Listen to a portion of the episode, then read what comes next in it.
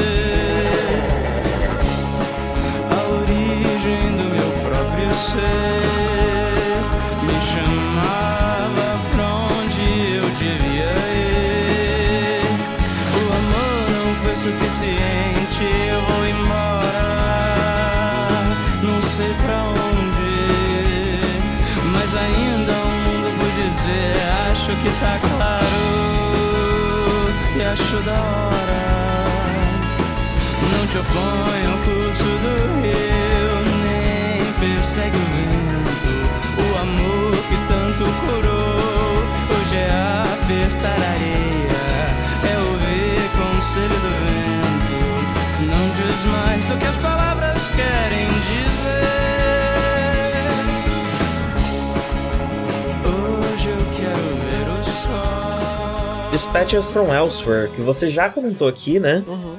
Mas que agora eu assisti, finalmente. É, eu, eu, eu fiquei feliz que você viu e que você, que você curtiu, porque para mim é uma das grandes séries do ano, assim, tá no meu top. Se eu tivesse um, né? Eu nunca tenho, mas. Aquele top. Top 5. Aí se você me disser, tá bom, o Dispatches é um deles. Quais são as outras quatro? Uh, não sei. Mas eu sei que tá no top, né? Se eu tivesse. Aí você vai falar as quatro primeiras, é... se você lembrar, e é isso. é, mas eu fiquei feliz que você assistiu e que você curtiu e que a gente tem chance de falar de novo aqui, porque eu acho que essa série tem, é, tem que reiterar, né? Eu tenho um, tenho um amigo meu que assistiu também por recomendação minha, agradeceu muito por pela recomendação. Então é isso, gente. a gente recomenda muita coisa aqui, mas Dispatches é aquele negócio assim, é sério, assiste, entendeu? Essa série tem que ter, tem que ser mais aclamada do que ela é. Sim, até porque ela tem uma qualidade que vai até um pouco. É até difícil de descrever. Eu não sei se a gente se eu vou conseguir contar tudo que essa série tem de bom aqui, né? Porque tem uma coisa dela que é meio que, que, que, você tem que passar por ela pra entender, né? E que faz parte dos temas que ela trabalha também. Então, recomendo demais que a pessoa assista, que, que, que, que vão atrás de assistir, porque realmente não, não, não acho que dê para explicar exatamente toda a magia de Dispatches from Elsewhere, uhum, né? Uhum. Mas bem, é uma série do. É Jason Segel. É Segel que fala sobre o nome dele, eu acho. Segel, né? eu acho que Segel. é. é. Que é o How I Met Your Mother, né? É, também. Eu tô assistindo. Assisti o primeiro episódio de Freaks and Geeks e ele tá lá também. É, eu vi, eu vi alguns episódios dessa série há muitos anos atrás, de curiosidade, é muito boa mesmo. Um dia eu quero pegar pra ver. E. E aí depois ele, ele também trabalha como produtor, né? Ele produziu aquela série do Muppets, que é tipo um The Office, acho que é a produção dele. É... Ele fez o primeiro filme dos Muppets, não é? Ele escreveu e, e, e estrelou? Ele trabalhou bastante com os Muppets. Os detalhes eu não sei, é. mas tem um eu sei filme, que é uma... Tem um filme tem um filme revival dos Muppets, né? tiveram dois, né? O primeiro é bem legal e, e, se eu não me engano, é, ele, bom, ele é estrelado por ele e eu acho que ele escreve também, não sei. Uhum. Ele é um cara bem, assim, é prolífico e, e, e variado também, né? Nas, eclético é o termo, no, eu acho, no, na, no, no tra, nos trabalhos dele, né, que ele faz. Sim, eu acho que, que, enfim, né, sem falar muito de spoilers, essa série acaba explicando um pouco do porquê, né? É, que ele é assim, porque a gente entende um pouco mais da, da, da obra dele ao longo dessa série, né? Sim. É, mas não, não foi a série dos Muppets, não, foi o filme mesmo. Eu confundi. É. Ele, ele também escreveu e foi produtor executivo do, do The Muppets de 2011, que uhum. foi, acho que, o primeiro filme, né, que, que, uhum. que, retornou com os Muppets. Uhum. que é estrelado por ele mesmo. É... E bem, a Dispatchers from Elsewhere, ela é uma série fechada em uma só temporada, né? Já foi, já foi conversado que há a possibilidade dela se tornar uma antologia, mas a história dessa primeira temporada está fechada e o que se fala sobre o Instituto está fechado. E uma próxima temporada seria um, um closer look, né? Uma, um olhar mais minucioso de uma outra questão, de um outro assunto, e não do Instituto uhum. especificamente. Né? É, e aí eu não lembro direito o, o, contexto que você deu quando você comentou da série é, da, da, da, primeira vez, mas de qualquer forma, vamos contextualizar de novo, até para quem não ouviu, né? É, é eu, eu, lembro que eu cheguei a comentar que, que era baseado no, no, não, eu, até, eu, eu, eu, até esqueci o termo no dia, eu perguntei para você e agora eu esqueci de novo. Né? É o ARG. É, um, é o ARG, A, isso. Alternative Reality Game. É. E aí. Né, que você quer esses jogos, esses jogos de investigação que envolviam andar pela cidade, mas também decifrar coisas na internet, que ficaram muito na moda ali na época de Lost, né? Uhum. Não sei se Lost foi exatamente o pioneiro, acho que já existia coisas desse tipo desde um pouco antes, mas eu acho que o grande momento de popularização dos ARGs foi na, na, na, na era de Lost, né?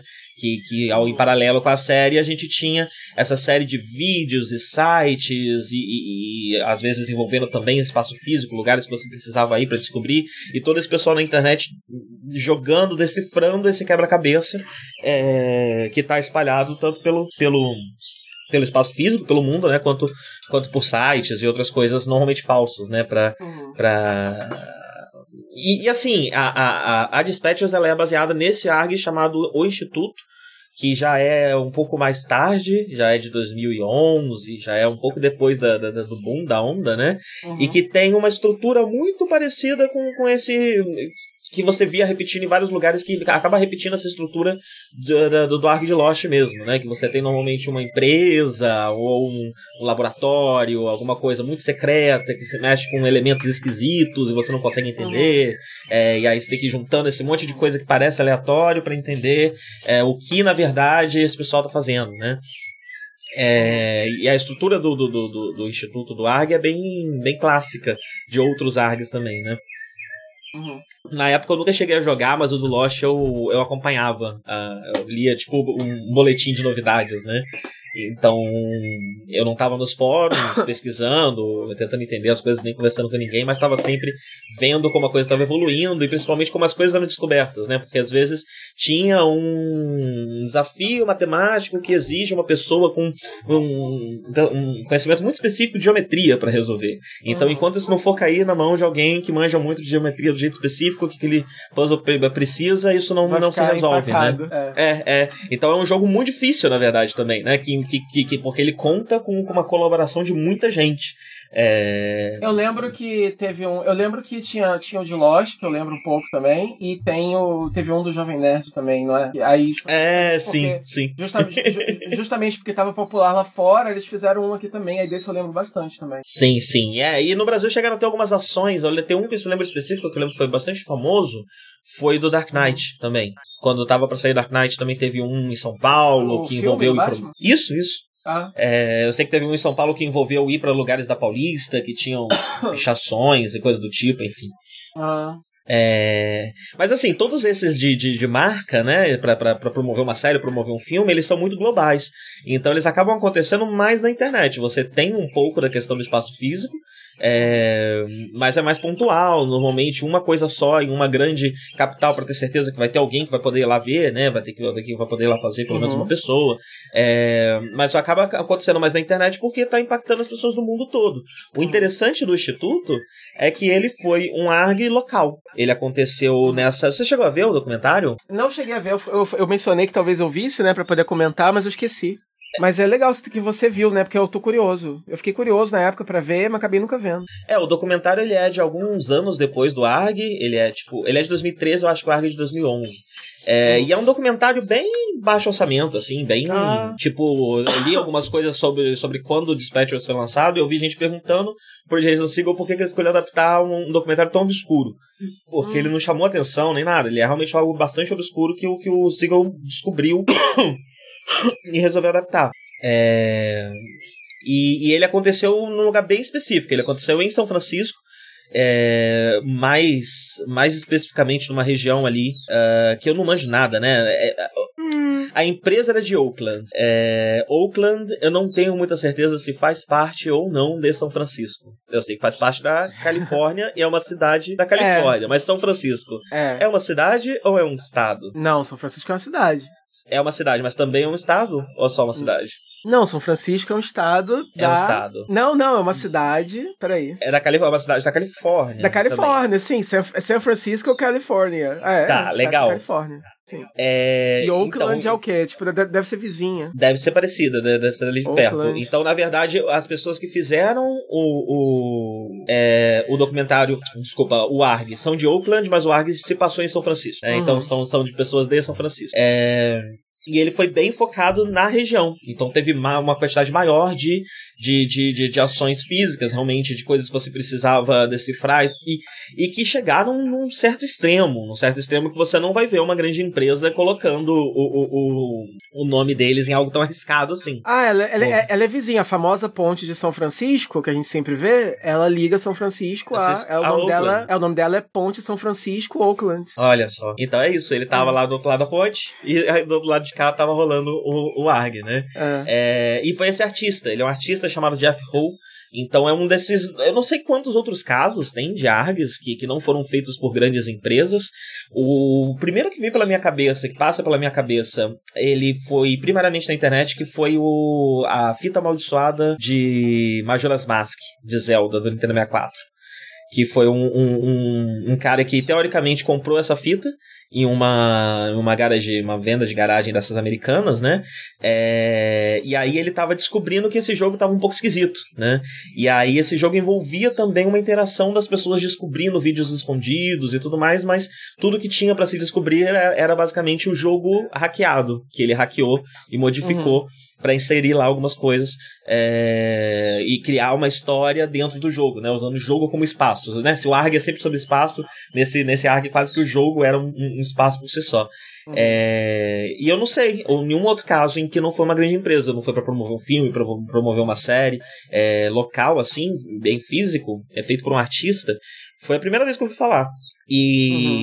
e, eu achei muito interessante, né? Porque esse artista ele tá pensando, é, ele chega a comentar no documentário, né? Ele pensa o ARG como uma espécie de ocupação da cidade. Então é meio que como grafite. Como o grafite é para pintura, né? O ARG seria para para narrativa, para história, para qualquer coisa que envolva uma narrativa, né? Então, uma narrativa que mergulha na cidade. Você, é, você é, é incentivado a explorar a cidade de formas que você normalmente não é incentivado a, e nesse explorar a cidade dessas outras formas, você encontra escondido na cidade uma história é, que alguém está contando. Com ques até de RPG em muitos momentos, né? É, no caso do Instituto, várias, várias pessoas que. vários jogadores foram chamados por esses artistas para participar de uma forma um pouco mais ativa do jogo, né? Então, e, tudo isso tem. Tudo, mesmo essa, essa é, é, é, mesmo esse contato com esses jogadores que estavam participando ativamente do jogo, até mesmo do, de parte da organização do jogo, era feito meio que dentro do jogo também. Então, ele não era tão aberto assim, ele também era algo que estava envolto nessa narrativa, né, nessa história. E, e durou três anos, né? Também tem isso. Eu também nunca ouvi falar de um ARG que durou tanto tempo, né? Eles normalmente duram ali seis meses, um ano. E esse durou três anos, foi muito tempo. E juntou mais de 10 mil pessoas.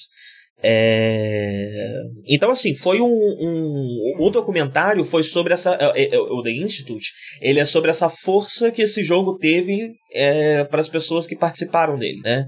Então ele tem um que até daquele documentário dos Brownies, né? Então uhum. é, são pessoas que muitas delas estavam no estado de total isolamento, total solidão.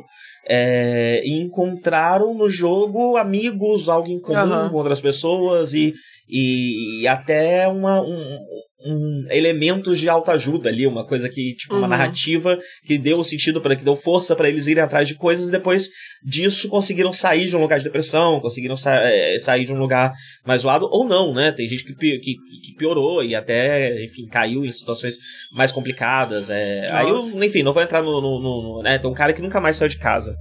Ele teoricamente se, se, machucou em um dos jogos, coisa que não há registros de que tenha acontecido. É, e depois disso ele nunca mais quis sair de casa. Que doideira. É, é né? Mas assim, se você tá, tá Virou mexendo um com. Hikikomori. Sim, sim. Porque ele, ele tem crise de pânico, né? Agorafobia, de certa forma, né? Ah. Pelo, pelo que eu entendi, uhum. ele desenvolveu uma coisa até um pouco mais. É, porque, enfim, né? A, a, linha entre o agorafóbico e o, e o Hikikomori é difícil de traçar, né?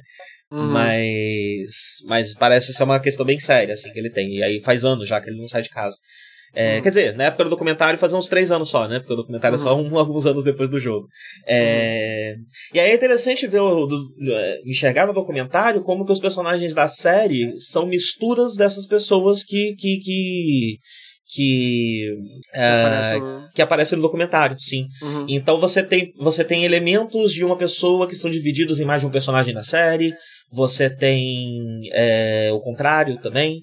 Então, é, os personagens da série são meio que amálgamas, como se todas é, essas pessoas que aparecem no documentário se juntassem e depois fossem divididas de novo embaralhadas, né? É, você tem elementos ali de, de, de vários deles em, em, vários personagens diferentes. É, uhum. Tudo muito, muito bem embaralhado ali. É, é você, você, você, assim, dá para entender fácil, assim, por que que isso inspirou o Jason a escrever uma história a respeito, né? Porque é, ah, é, um, é um documentário é, obscuro, né? Então isso por si só já é tipo, né? Tipo, ah, beleza, vou, vou pegar isso aqui que ninguém conhece, vou fazer uma coisa, é, vou escrever uma história, até mesmo para poder é, a galera conhecer, né? É, mas também por causa disso, porque, assim, é uma história que tá ali pedindo para ser contada, né? Tipo, tem tudo para dar certo. Tá falando sobre pessoas quebradas e, e, e diferentes pessoas de diferentes é, é, classes sociais e diferentes situações, diferentes backgrounds, todas ali, mas, mas todas com algum problema de conexão, né? E aí se conectando através desse game e o que e, e o, o que, que isso vai provocando na vida delas e tal. Então, tipo assim, é uma história que alguém alguém tinha que fazer, entendeu? Tipo, se não fosse ele, a outra pessoa pegaria e faria. Tipo, é, é uma coisa muito assim, tipo, uma história que tá ali pedindo para ser me escrevam, por favor, entendeu? Porque é uma parada que é muito fácil de relacionar, né? Essa coisa Sim. de você tá sozinho e, us e, e, usar uma ferramenta, tipo esse jogo, pra te obrigar a criar uma conexão, né? Sim, assim. Isso é um tema é... muito universal, assim, muito, muito fácil de você relacionar com isso. Sim, com certeza. E assim, é... antes de falar da série, é... já, já comentando, até por ter falado do, do documentário, né? Uhum. É... Isso mexe um pouco com, com, com, com, comigo. A série mexeu muito comigo, né? No primeiro episódio eu já tava chorando, e aí eu ainda chorei de novo uhum. mais pra frente, e falei com você um monte de coisa na hora ali, do meio da é. choradeira. É... Porque ela me fez pensar sobre bastante coisa, né? Né? Especialmente por, por, por, essa. por dialogar muito com esse lugar de, de, de, de, solidão, falar muito de solidão, são temas que normalmente mexem comigo de um jeito muito primal, né? Uhum. Porque eu fui uma criança muito solitária, né? Então, é, tá falando com medos muito antigos meus, né? Com, com, com coisas muito antigas minhas. É, todas essas narrativas de solidão, elas estão conversando com, com, com coisas velhas minhas, né?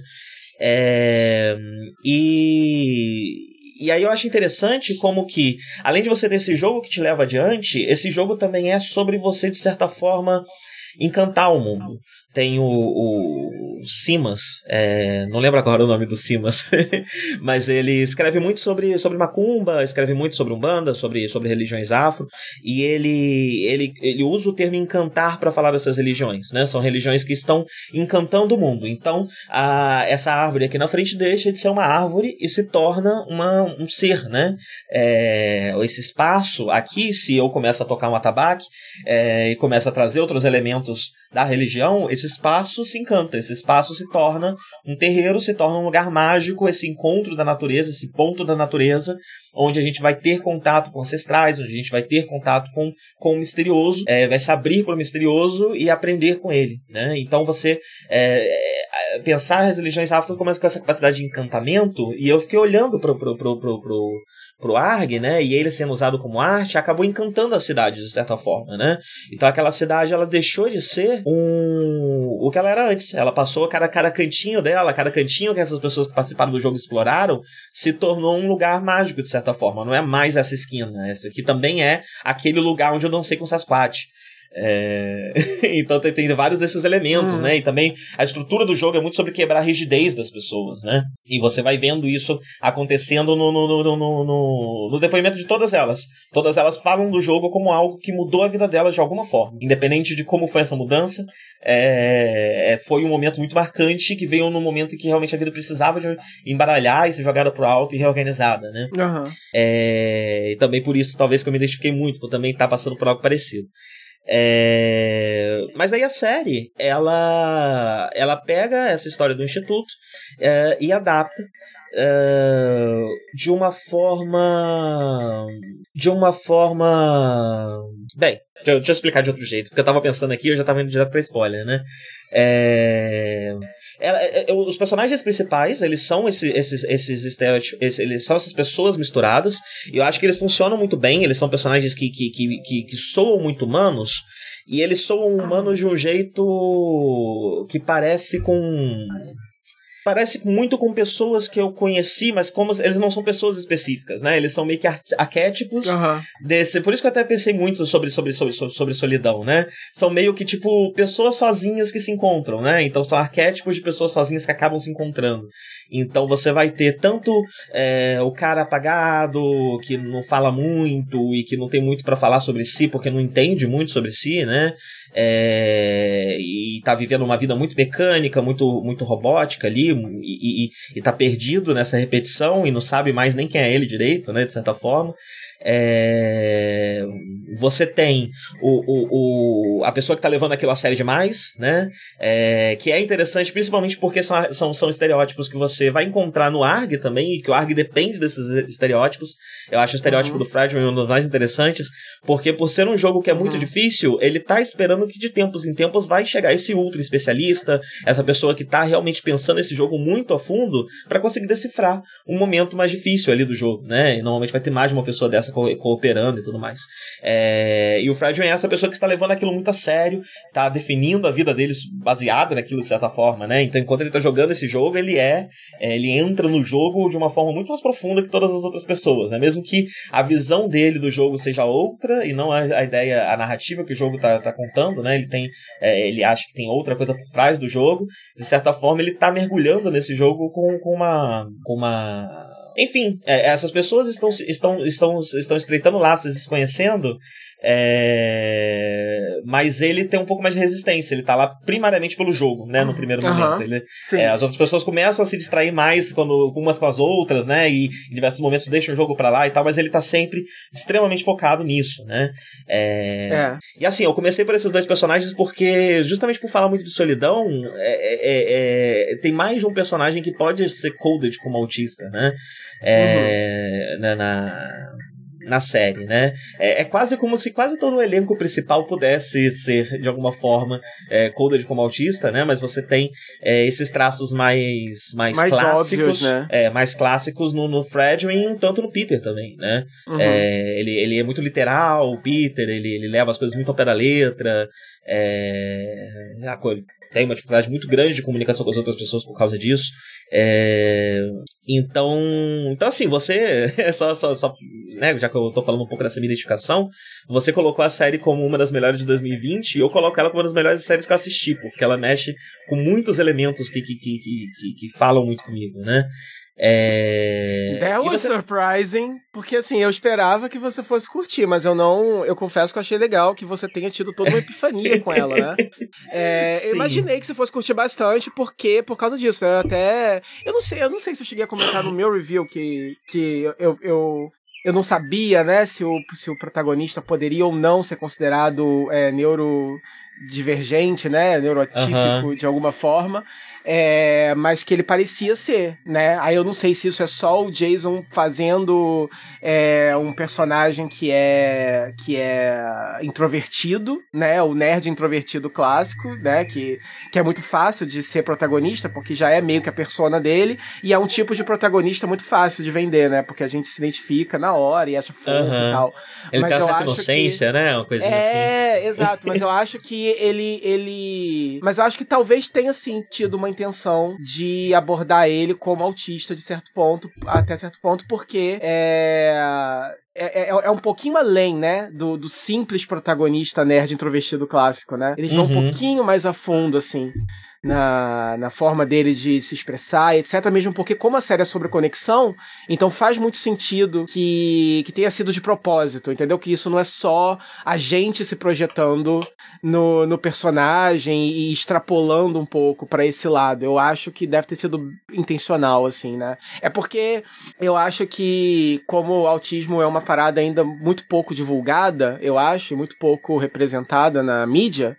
É, é, aí é o que a gente sempre fala, né? Quase todos os personagens que você considera autista na mídia, eles não são é, abertamente autistas, né? Os criadores nunca querem se comprometer. Rola um certo medo, eu acho, né? De você escrever um personagem assim e fazer besteira.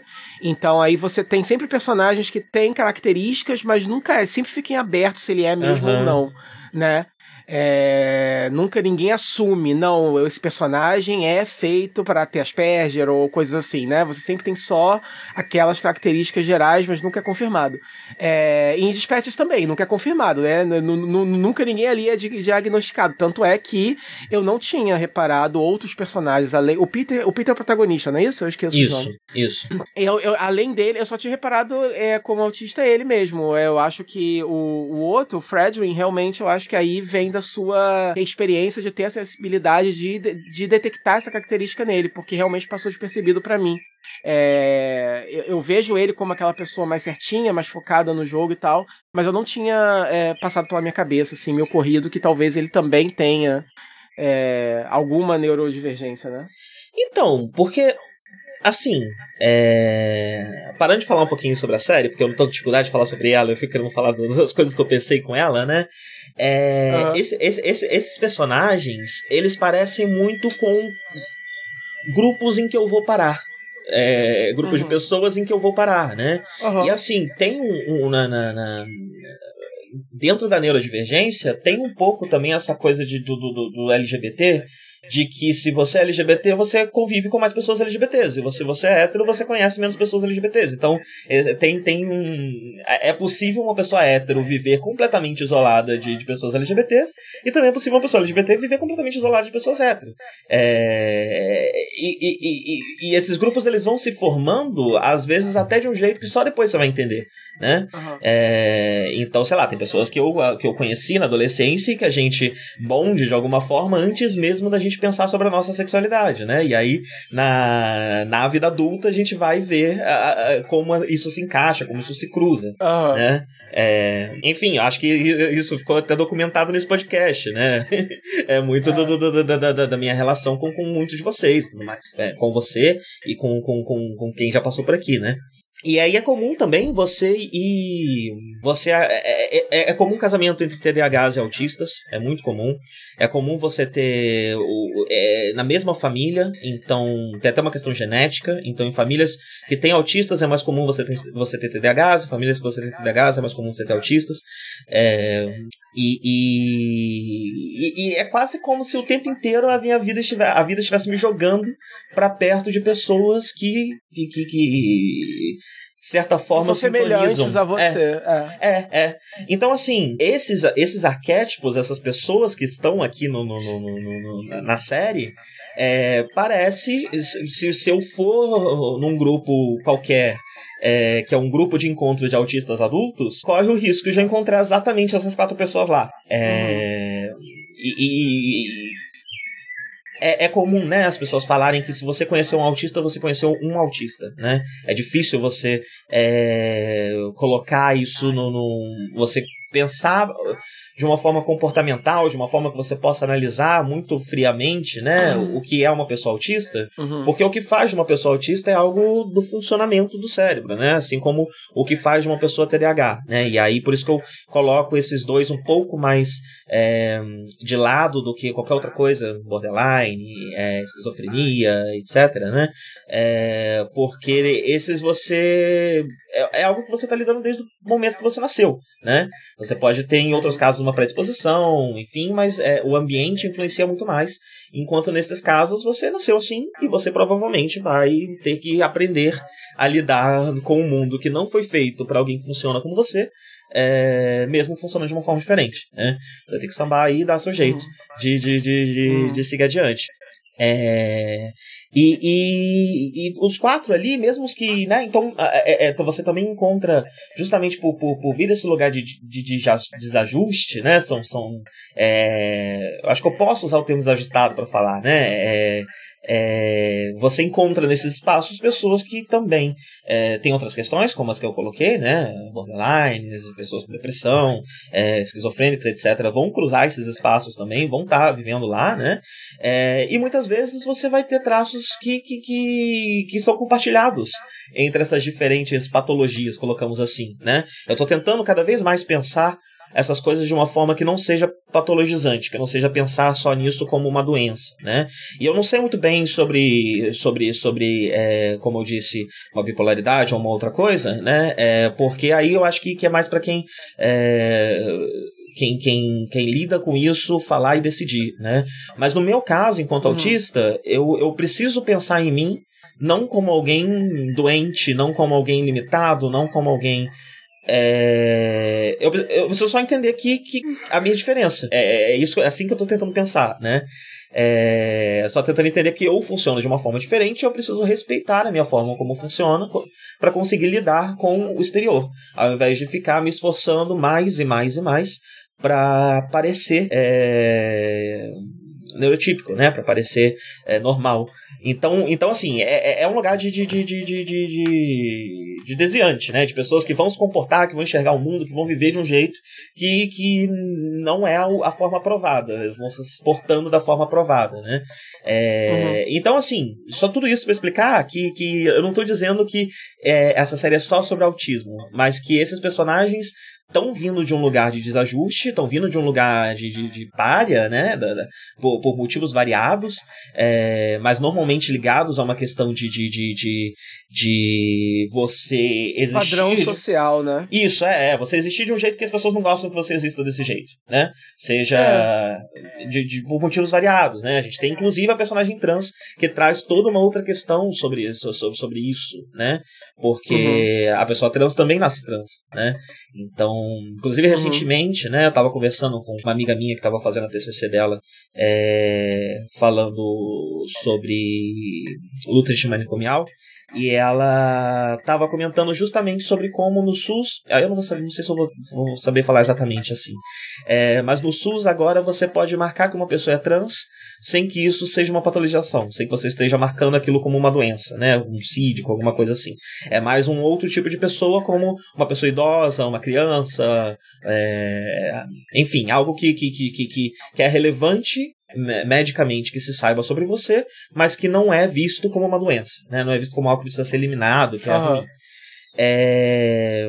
E ela estava discutindo, a gente estava discutindo justamente se o mesmo não poderia ser feito com a pessoa autista e com a pessoa TDAH, né? Que também vão nascer desse jeito e, e, e é, é, relevante medicamente que se saiba que essa pessoa funciona de uma outra forma, mas que, além disso, a forma como ela funciona ser um problema é puramente uma questão social. É só um mundo que ignora, ignorava até bem recentemente que essas pessoas existem e que continuam tentando ignorar a existência dessas pessoas, né? Uma questão de acessibilidade, de certa forma. É... E aí eu não lembro por que, eu comecei a falar disso.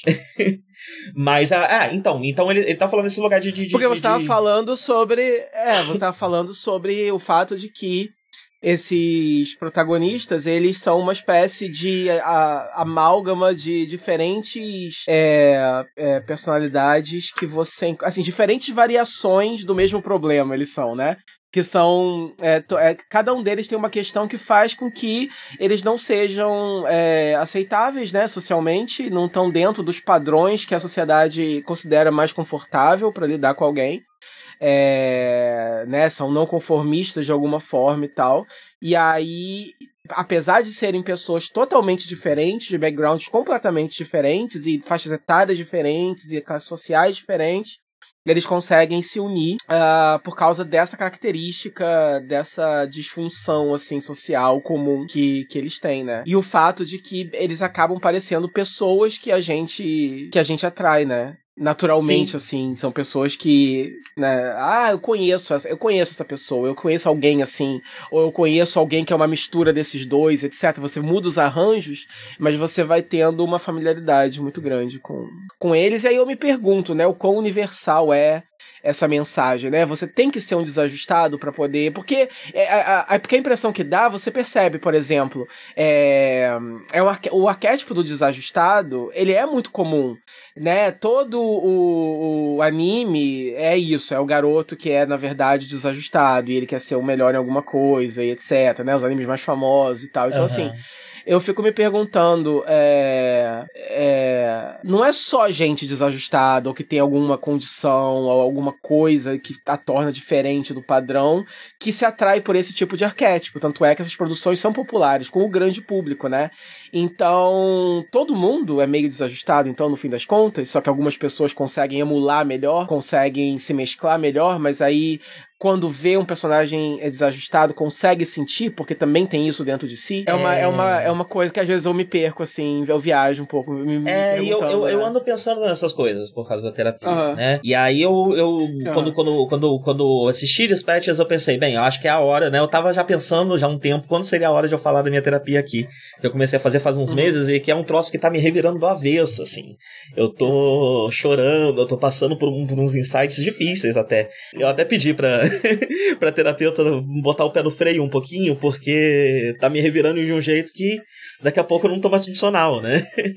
Mas que ao mesmo tempo tá me fazendo perceber muita coisa, tá me fazendo entender muita coisa, né? É... E assim, o que, que é essa terapia que eu tô fazendo? Né? Ela se chama esquizoanálise. A esquizoanálise ela não é uma escola de, de psicologia, como é o caso, por exemplo, da psicanálise, e ela é mais uma, uma, uma caixinha de ferramentas que pode ser aliada a outros a, outro, a, a, escolas específicas, né? E que casa principalmente bem com a, com a psicanálise, porque a psicanálise é uma certa resposta à, à psicanálise, né? Ela foi idealizada por Deleuze e Guattari, Deleuze, ele é um filósofo conhecido, ele é também... Ele, ele faz tudo, Deleuze. Ele, ele é sociólogo, eu sei que ele é antropólogo, historiador da filosofia, faz uma caralhada de coisa. E o Guattari eu não conheci um pouco menos sobre ele, né? É, mas ele já é um pouco menos ligado na academia. Ele tem... Me distrair porque a, a, a cadela da vizinha abriu a porta e atravessou. Está aqui deitada aos meus pés pedindo carinho. Uhum. e eu não posso fazer nada, porque eu tenho que levar ela de volta, né? Então daqui a pouco eu levo ela lá, deixa eu fazer carinho aqui e continuar falando. É... E o Gatarri, ele é mais autodidata, ele, ele é meio que um, que um, que um uma pessoa que está sempre estudando e tal. É, e ele sempre pensou muito a questão institucional, né? E ele tem essa clínica famosa que se chama Labor, na França, é, que é uma clínica que está pensando outras formas de você ter uma institucionalização da saúde mental. Então, você tem a figura do médico, a figura do enfermeiro e a figura do louco, né, lá dentro, mas ela vai, ele vai estar sempre analisando e, e experimentando outras formas disso se organizar para ser menos hierárquico, para ser mais natural e para e para trazer mais de um possível aprendizado até mesmo com o próprio paciente, né? É, que quando a gente pensa nessa psiquiatria institucionalizada, manicomial, é, ela é o, o, o, médico e o louco, né? E o louco ele vai ele vai estar tá guardado ali de certa forma, né? Você vai manter ele ali, você não está exatamente interessado em curar essa pessoa né? Uhum. É, e porque essa cura ela precisa vir de um outro lugar, né? Não desse lugar de, de, de, de brutalidade, porque a loucura ela já é de certa forma um efeito da, da pessoa não se ajustar é, à sociedade, né? Então ela já é um produto dessa brutalidade da sociedade. Então não vai ser mais brutalidade que vai resolver. É, e ele pensa muito essa questão institucional, Gattari, né? E os dois juntos escreveram esse livro chamado O Antiédipo, que propõe basicamente uma crítica à psicanálise tirando a família desse lugar central, então não é mais é, sobre o que os seus traumas de infância, seu pai ou sua mãe, é, esse tipo de coisa. Esse tipo de coisa pode ser relevante, mas você não é produto apenas disso. Até porque é, a esquizoanálise se pensa como uma uh, terapia anticapitalista e, e antifascista, né? Então ela, ela vai também olhar para esse lugar da família de uma forma crítica, né? É, como uma forma de perpetuar muitas dessas, dessas ideologias, desses problemas, e ela vai pensar o ser humano de um outro jeito, né? Então, aí eu vou começar a usar termos aqui que eu não sei se eu vou estar usando corretamente. Ô, Flop, não tá dando. É Flop, é, é flop o nome dela. Ô, Flop, não quer ir embora. E aí ela, ela percebe que eu não tô dando atenção suficiente para ela, ela começa a meter a cabeça na mesa, empurrar a mesa. Bem, é... E. Bem, essa, a... essa, essa, sua, essa sua terapia tá te revirando do avesso de uma forma incrível, e aí acabou que a experiência de assistir Dispatches foi mais catártico ainda para você por causa disso, né? Porque você tá emocionalmente. É... As tuas feridas estão expostas com... agora por causa dessa. Oi? Sim, sim, estão expostas, né? É... É, é. E aí é isso que eu ia comentar, que você falou né, do, do, do, desajuste, né? Se todo mundo tá num lugar desajustado.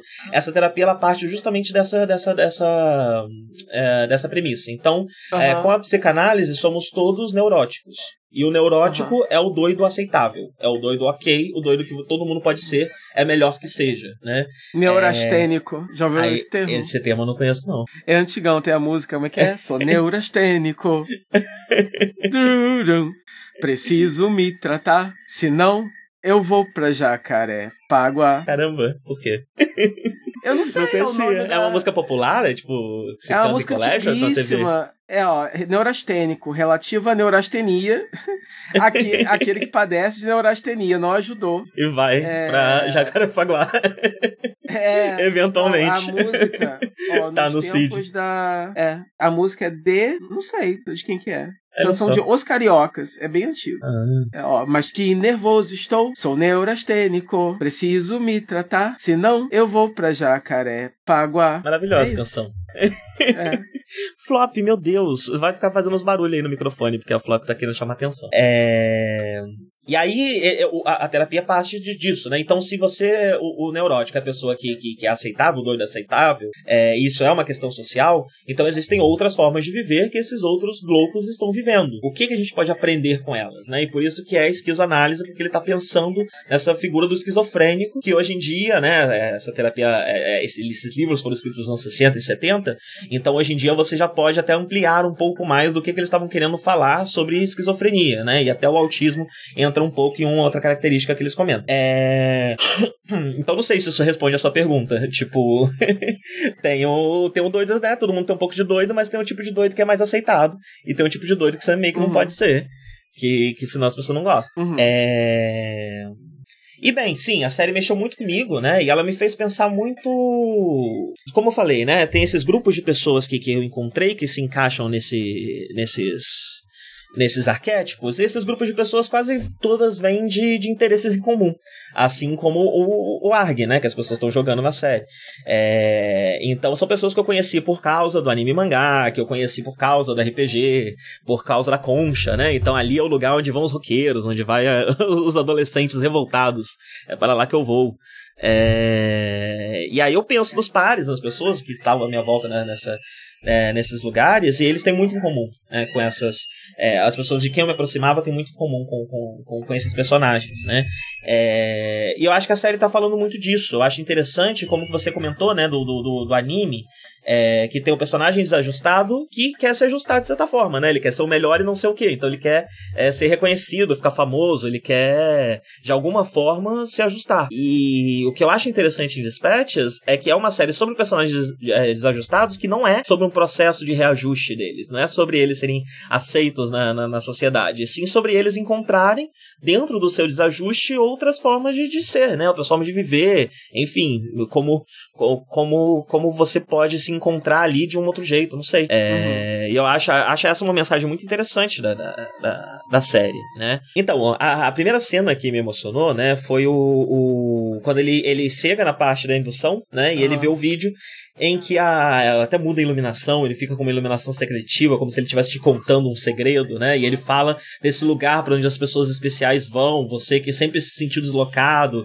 sempre se sentiu diferente, venha para esse lugar onde você tá junto dos uhum. outros, né? É, e eu acho como é interessante como a série logo em seguida já quebra com cinismo, né? Porque ela já deixa claro que esse cara tá tentando te vender uma verdade fácil, né? Ele tá tentando fazer, a gente, não sei se vai, vou lançar antes ou depois, né? Mas a gente comentou do Deval, é, ele tá, de certa forma, buscando nesse lugar seu de, de, de solidão, de sofrimento, de, de, de, querer acreditar que a vida tem algo de mágico, né? De, de, de mais interessante, de mais profundo, é, para te levar para um lugar específico, né? Para tirar algo de você, né? É, então a própria série, no mesmo momento que ela te mostra esse, esse discurso que você se identifica, ela é muito boa, né? De, em, em, o tempo todo a série ela, ela é boa em não julgar o que ela está mostrando, né? Então, ela, ela, ela tem esse discurso, esse, o cara tem esse discurso que é um discurso manipulador, que a série logo coloca como um discurso manipulador, mas você se. Ele é feito de uma forma para você se emocionar com eles, você se identificar com eles, se você é, se identificar com as questões que ele tá falando sobre, né? É, e aí, de novo, a gente entra também na questão do autismo, porque. É, o sentimento de que eu sou esquisito é algo que, eu, que vem junto com a minha primeira lembrança, sei lá, não consigo lembrar, e um mundo em que eu olho para as outras pessoas e penso, eu não sou diferente delas, eu não te, eu funciono exatamente do mesmo jeito que elas, né? É, uhum. sempre, sempre foi uma coisa que estava ali comigo, na, na, na, na, adolescência, passa por todas, você imagina todo tipo de coisa, né? E você experimenta todo tipo de coisa é, para tentar achar por que, que você é diferente desse jeito, né? E eu só fui entender depois com, com com o diagnóstico. Uhum. E então por isso que mexeu muito comigo, né? Porque ele tá falando realmente de um sentimento muito fundo, né? Como eu falei, uma coisa muito muito antiga minha que fala de uma solidão, muito de uma, de uma infância mesmo, né? É, que, que, me, que, que quando eu lembro da infância eu não lembro de ver essa solidão como um problema, mas ao mesmo tempo o ser humano ele é sociável, né? Então estar só, mesmo que ele não perceba que é um problema, vai ser um problema para ele, né? É...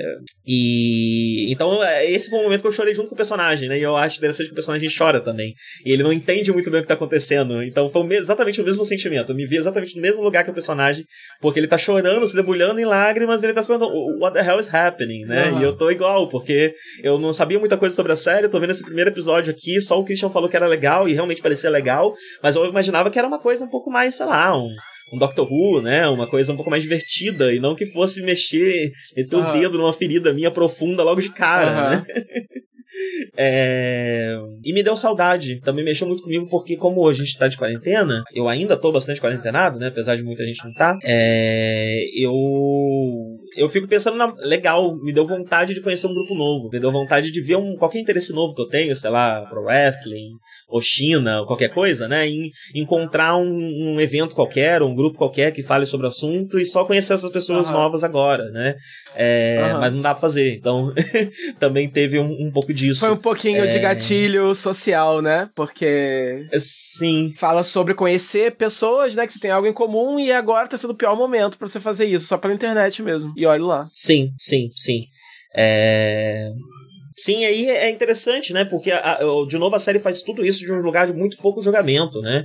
Então ela tá falando de uma conexão, que é uma conexão que, que, que, que dependendo do olhar, né, da pessoa que tá olhando para aquilo ali, vai achar aquelas pessoas patéticas ou ridículas ou alguma coisa assim, né? É, mas que a série coloca como uma conexão realmente genuína, algo, algo humano, né?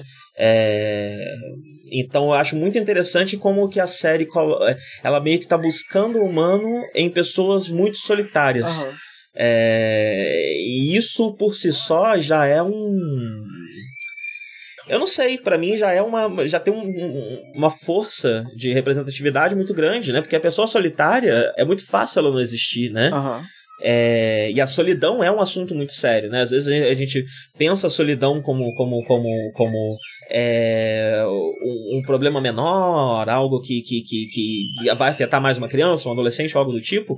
É, mas a solidão ela tá no coração de discussões muito profundas, inclusive raciais, a solidão da mulher negra. Uhum. É, é, uma, é uma, é um, a solidão também é uma estrutura de controle de certa forma, né? Também é algo que te castra, que te limita.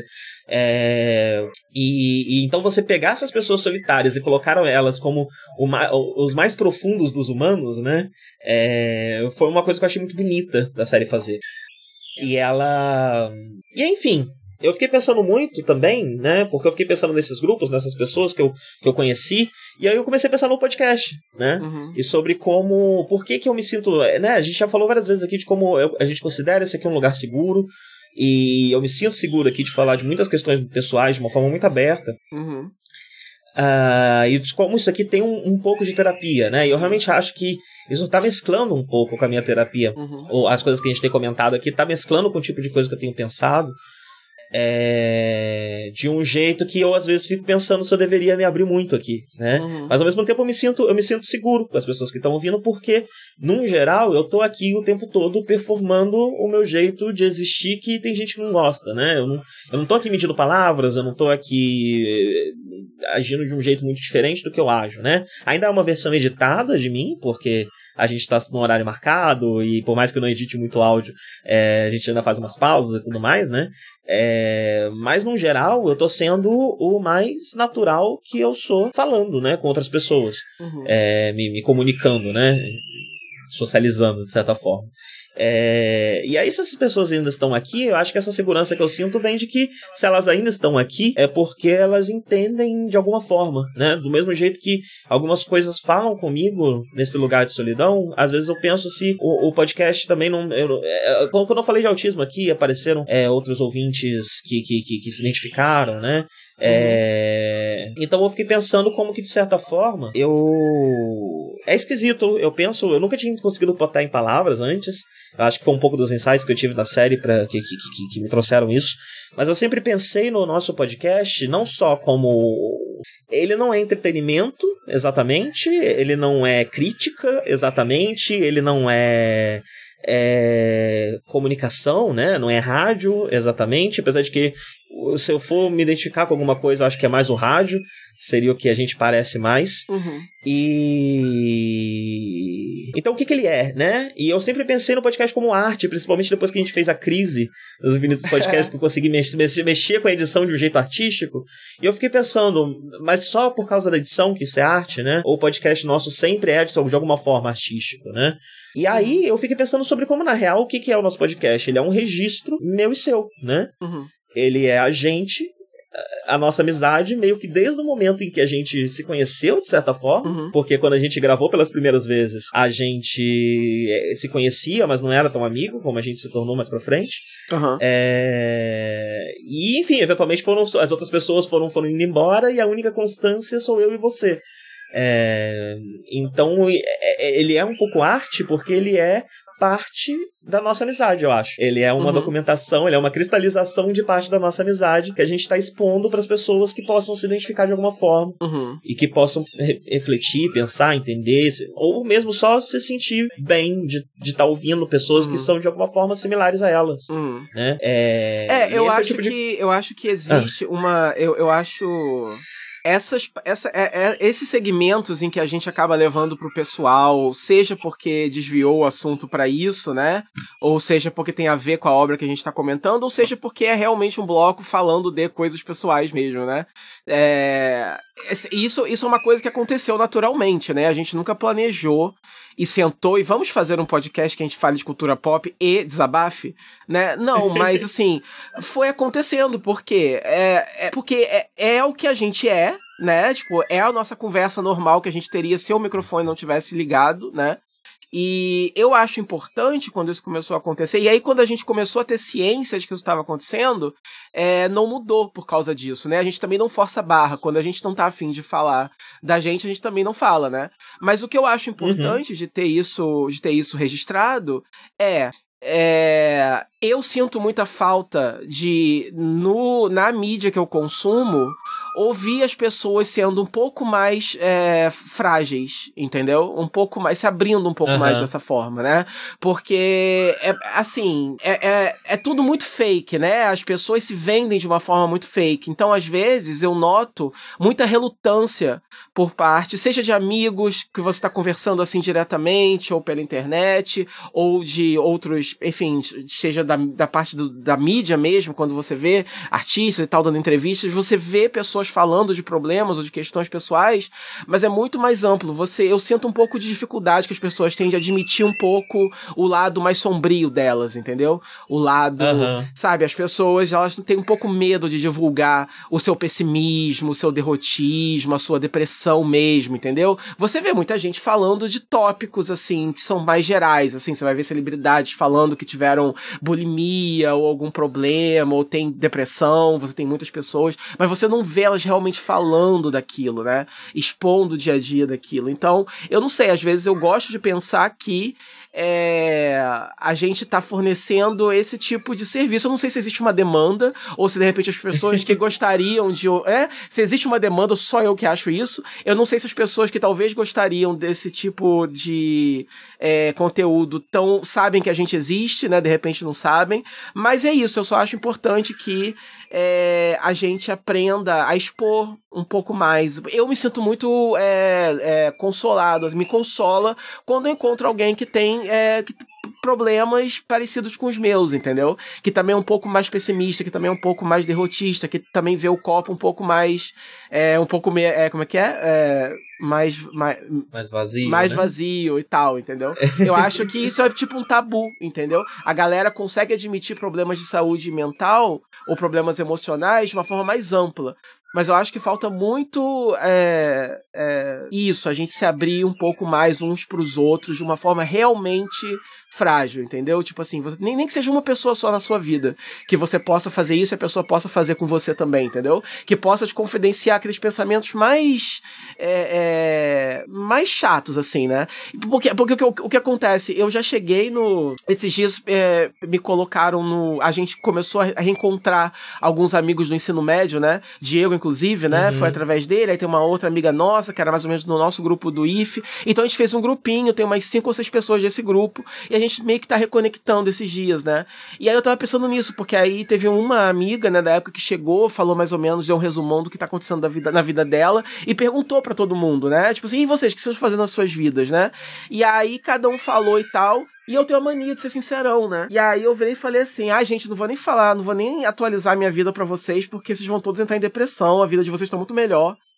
Eu não tô fazendo porra nenhuma, enfim, hahaha, deu uma brincadeira assim, e, né, segui em frente. E eu senti que um dos caras do grupo ficou muito, um amigo nosso, né, ficou muito preocupado. Muito, abalado. Muito abalado. Ele mandou umas figurinhas assim, sabe, de gente olhando espantado, entendeu?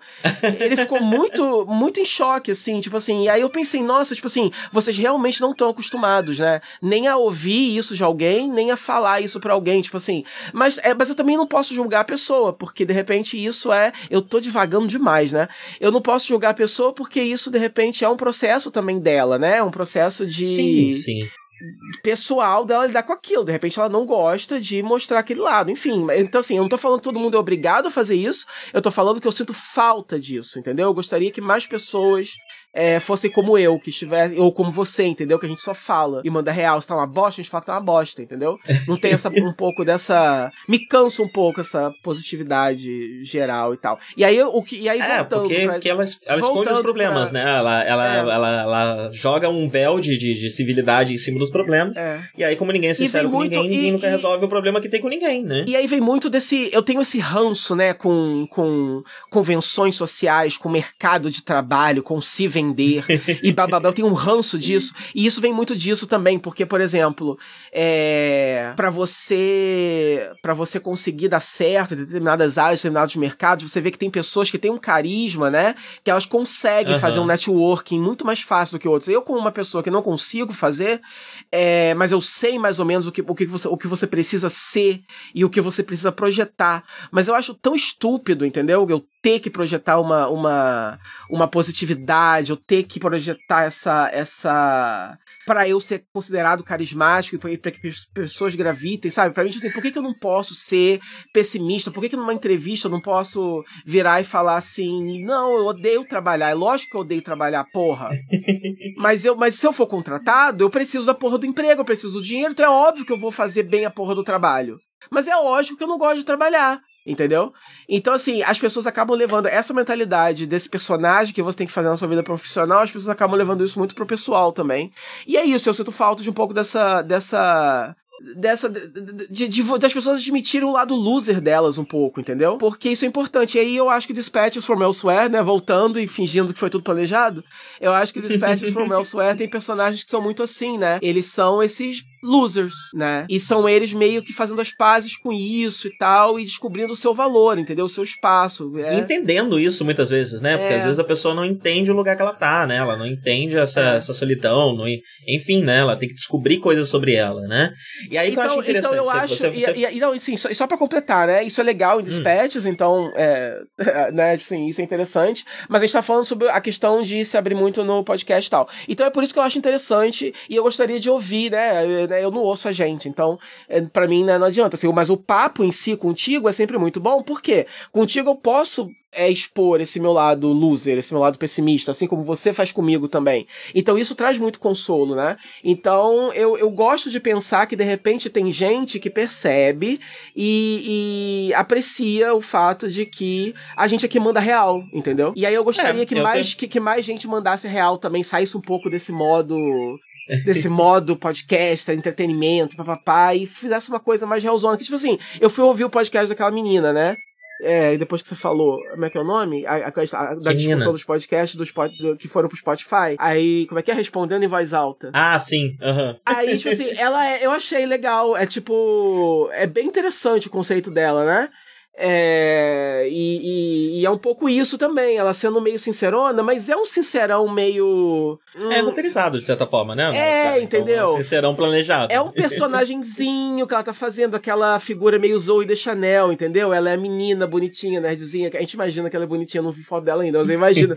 eu tenho a imagem dela da cara. Tipo assim, é, é, é, a persona que ela transmite. Não tô falando que ela é fingida, né? Mas ela transmite uma persona que é mais comum, que você encontra, que são todos os personagens da Zoe de Chanel, como eu falei enfim, eu consigo até imaginar mais ou menos na minha cabeça ela, ela deve ser tipo. É, é, rola um verniz por cima, né? É aquela então, vibe. É, um pouco desse do wrestling, de é certa aquela, forma, é, né? É ela tá vibe... pegando o que parece ser a personalidade dela, uhum. mas tá invernizando, exagerando, transformando em produto, né? Transformando em entretenimento. É, porque ela, te, ela, ela tem um arquétipo que é comum, assim, que é aquela vibe Clarice Falcão, entendeu? É... Mas eu gosto, eu acho. mas bem... só no comportamento e na voz, né? Porque você não, não conhece a cara dela. É, mas na minha cabeça. É, mas aí que tá, tipo assim, mas deve ter foto dela, né? Mas esse. Mas, mas, eu já vi ela, eu, enfim, eu conheço pessoas que são amigos dela. ah, tá. Não, mas enfim, eu acho que. Inclusive, eu achei engraçado, né? Que no, eu só vi alguns primeiros episódios. Aí tem um dos primeiros episódios que ela fala sobre carnaval. Aí ela veio passar o carnaval aqui em São João da Barra. Achei graça. Porque, né, tipo, nossa, que onde ela mora, ela é de onde, afinal? Porque, tipo assim, pra você vir pra São João da Barra, Quer dizer que da onde você vem é pior que São João da Barra. E São João da Barra é uma cidade perto. Aqui que o carnaval é famosinho, é. mas é uma cidade muito pequena, né? Então o que te faz escolher ir pra uma cidade pequena? É porque dela era menor ainda. Mas enfim, é... então você encontra esse tipo, talvez você tenha é, é, podcast de pessoas mandando a real e tal.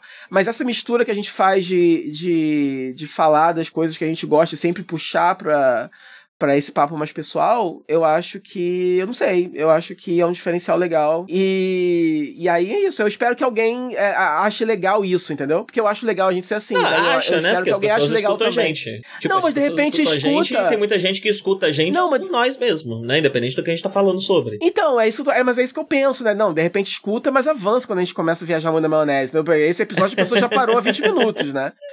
É, mas aí eu fico eu perguntando se tem uma galera que realmente. Eu, é... Mas eu prefiro esperar. É. Prefiro imaginar que não, mas eu acho que não. É, mas toma as redes aí de novo, que eu acho que o Divani é pra caralho, nossa. que viagem. Não, mas você falou uns negócios que me fez pensar mesmo, né? Porque. Uhum. Por que, que o. Que o, que o, que o eu, eu tava falando, né? Que eu comecei a pensar no podcast e comecei a pensar como que, de certa forma, no encarar o podcast como arte, a gente não tá fazendo algo parecido com o, o, o The Institute, com o jogo The Institute né? Porque ele era muito local, a gente não é local exatamente, mas a gente está falando de um corte. Né? Na, na, internet, os territórios são, são por afinidade, né? Eles não são por geografia. Então, uhum. os grupos vão se formar por, por afinidade, né? E a gente tá. Eu, eu, eu, acho interessante, porque quando, quando eu penso no podcast, faz anos que a gente não sei você, mas pelo menos eu, faz anos que eu desisti de ganhar um centavo com isso aqui, né? É, o dinheiro que entra, a gente tá juntando para comprar os equipamentos, porque ter um podcast é relativamente uhum. caro. E é por isso que as pessoas uhum. normalmente é, querem ganhar dinheiro com ele, né? Porque ele dá um trabalho e bem, se não é pra ganhar dinheiro, vai ser o quê, né? Uhum. É, mas eu acho realmente que a gente conseguiu. Quando eu penso no nosso podcast, eu não penso nele como. Eu disse programa de rádio, mas eu penso nele como uma rádio pirata. Eu penso. Eu, eu, eu, queria. Eu, hoje em dia eu penso no Nerd como o, o, o, a rádio do fim do mundo. Só que, né, o mundo já acabou. Uhum. e aí você vai achar um radinho, você vai colocar no, no, no, no, no, no, no específico e vai ouvir uma coisa muito local, muito específica, é, muito misteriosa, pode ser, né? É, uhum. Mas ela. É assim que eu penso no podcast, no, no, no, nosso podcast. Acho que a gente tá falando com um grupo pequeno de pessoas, a gente tem poucos ouvintes, não dá pra gente ter muito mais ouvintes. Infelizmente, como você falou, até pela, pela proposta do nosso podcast, né? Porque não vai ser todo mundo que vai ouvir, como você bem disse. É um podcast de uma hora e meia da gente reclamando da vida. É, é. E falando de insights nossos, muito interessantes, né? Nossa, que interessantes que vocês são. É. é. E, mas, né, eu, é, eu pelo por menos isso que, É por isso que eu ah. falo é por isso que eu falo disso, é, e eu acabo divariando muito, porque eu escolho, eu penso muito antes de falar, porque eu não quero soar pretencioso, entendeu? que isso eu também não gosto. Eu não gosto da pessoa uhum. que se vende assim, ai, olha pra mim como eu sou esquisito, ai, como eu sou charming porque eu sou esquisito, entendeu? Não é isso que eu quero ser, não é isso Mas que é, eu quero passar. Olha, entendeu? a minha ideia do podcast não é pretenciosa, né? A minha ideia de é, podcast é são gravações de dois amigos conversando. Exato. Isso não é pretencioso em nada, a gente é. tá só registrando e colocando para público para quem quiser ouvir, é. né? Seja poucas é. pessoas, muitas pessoas. Quem estiver ouvindo vai ouvir, e é isso. É né? porque tá o que acontece. A nossa história, de certa forma, né? O que acontece, esse, é, a, a, acaba que o tema geral desse papo que a gente tá agora, desse bloco, acaba sendo um pouco isso, né? Desajuste e solidão, né? E. e, e e conexão. E aí o que acontece? Como eu acho que é, nós dois temos uma conexão muito forte e a gente tem a cabeça muito parecida e grilos muito parecidos e coisas assim, e a gente acaba se ajudando, se complementando muito, é, eu gosto de pensar que talvez então registrar essa, essa, as nossas conversas, esses é, relacionamentos, porque, por exemplo, eu tenho contigo uma parada que eu não tenho com praticamente ninguém, entendeu? Tipo assim, talvez a única outra pessoa que me conhece como você conhece seja o meu irmão. Porque, uhum. né, para você eu acabo tendo coragem de expor lá dos meus que eu não sei expor para outras pessoas, ou não tenho para é, quem expor para as pessoas né? realmente pra mim, fica. Pra mim é Adri, o Cristiano é, pessoa... e você, né? Então. é, porque a pessoa realmente fica meio perturbada, não sabe lidar, né? Então, assim, então, da mesma forma que é difícil para mim encontrar outras pessoas assim, aí eu fico imaginando que talvez quem esteja escutando seja uma pessoa tal, é, parecida com a gente, que se identifique é, é, com a gente, e que na vida dela também tenha poucas, ou talvez, às vezes até nenhuma, pessoa que seja parecido, né? Então, é isso, eu não quero só a pretencioso nem achar que, olha como eu sou especial porque eu sou esquisito. Não é isso. Mas eu gosto de saber que talvez algumas pessoas é, se identifiquem. Porque são, é, são, são é uma forma de. Porque assim, não é que eu sou diferentão, mas eu tô consciente de que a minha forma de ver a vida e a sua forma de ver a vida não é muito comum, entendeu? É um pouquinho uhum. fora da, da, da, norma. Então é difícil encontrar pessoas que pensam como a gente. É, então talvez seja difícil para outras pessoas também. E aí, a, ouvindo a gente, isso traga algum tipo de, de conforto, sei lá. Porque traria para mim, entendeu? Justamente como não, eu mas tenho é, mas é a impressão pessoas... que eu tenho mesmo. E as pessoas que eu conheço, né? Tem vários ouvintes que viraram amigos pessoais. Tanto exato. meus quanto seus, né? É, exato. É, então são pessoas, né? Quando você quando eu converso com o ouvinte, quando, normalmente quando eu encontro com o ouvinte a primeira vez, eu já considero ele um certo, de certa forma um amigo, né? Eu já parto do pressuposto de que, bem, se essa pessoa me escuta falar sobre mim tanto tempo, é porque ela provavelmente tem muita coisa em comum comigo, né? É. É, então ela, ela já tá um passo a mais de se tornar um amigo, né? E é como enxergo todo ouvinte que a gente tem, eu acho. É. toda, toda pessoa que eu conheço em potencial. Não, eu tenho, potencial. muito, eu tenho muita curiosidade de, de estreitar eu... laços com mais ouvintes, né? Eu acho que o único. A única pessoa, né, de, que começou ouvindo a gente, que depois virou amigo, que, que realmente que eu desenvolvi o relacionamento foi o Felipe, né? Que realmente virou meu amigão. E eu acho interessante uhum. isso, porque ele é uma pessoa que é, tem muitas coisas em comum comigo, mas é uma pessoa que eu não teria conhecido de jeito nenhum de outra forma, Sim. entendeu? É outro, outro background, outro rolê. E aí, e aí é um tipo outro assim, tema da série podcast, também, do nosso podcast, que bate com o que você falou, né? Que, é. tipo, depois, depois que você vira adulto, você começa a lidar com as pessoas que trabalham na mesma área que você, é. que estudam a mesma coisa que você, com pessoas que têm já algo pré-definido em comum. E tem uma. Um, como você tá trabalhando dentro. Você tá encontrando essas pessoas já num, num ambiente que tem todo um outro código, né? Muito específico. Na adolescência, eu não sei você, mas eu encontrava outro adolescente e eu só fazia o que eu bem entendia, falava o que eu bem entendia acabou, né? É, mas na vida adulta, mesmo quando você tá reencontrando amigos, tem, existe um, um certo código que é esperado, né? Que você fale dentro dele, né? E, e, isso replica no trabalho e tudo mais. Então você tende a encontrar pessoas muito parecidas com vocês que estão todos performando e fingindo ser a mesma coisa que você também está fingindo ser, uhum. né? E, e, e, essa eu acho que é o interessante de Dispatches, né? Quando você tem algo muito fora da curva, muito... É, e aí você pode pegar também, enfim, né? A gente gostar de Tokusatsu, qualquer coisa mais específica, né? Uhum. Que a gente... É, qualquer gosto mais específico que a gente tem, acaba sendo um motivo quando você se, se aprofunda naquilo começa a conhecer outras pessoas que gostam daquilo, daquele hobby, ou seja lá o que for, é, você começa a ter contato com pessoas diferentes do que você normalmente tem na sua vida, né? Então você vai conhecer pessoas de outras idades, de outras, é, de outras é, faixas culturais, sociais, é, todo tipo de coisa, né? Todo tipo de gente você vai encontrar que vão compartilhar com você, como você disse, uma coisa que às vezes é até difícil de explicar, né? O que, que a gente tem em é. comum, o que, que nos une, né? A gente sabe que tem questões de solidão, a gente sabe que tem gosto, go vários gostos em comum, tem uma certa tendência a uma obsessão, né? A querer uhum. é, assistir, catalogar, ver, etc. Uhum.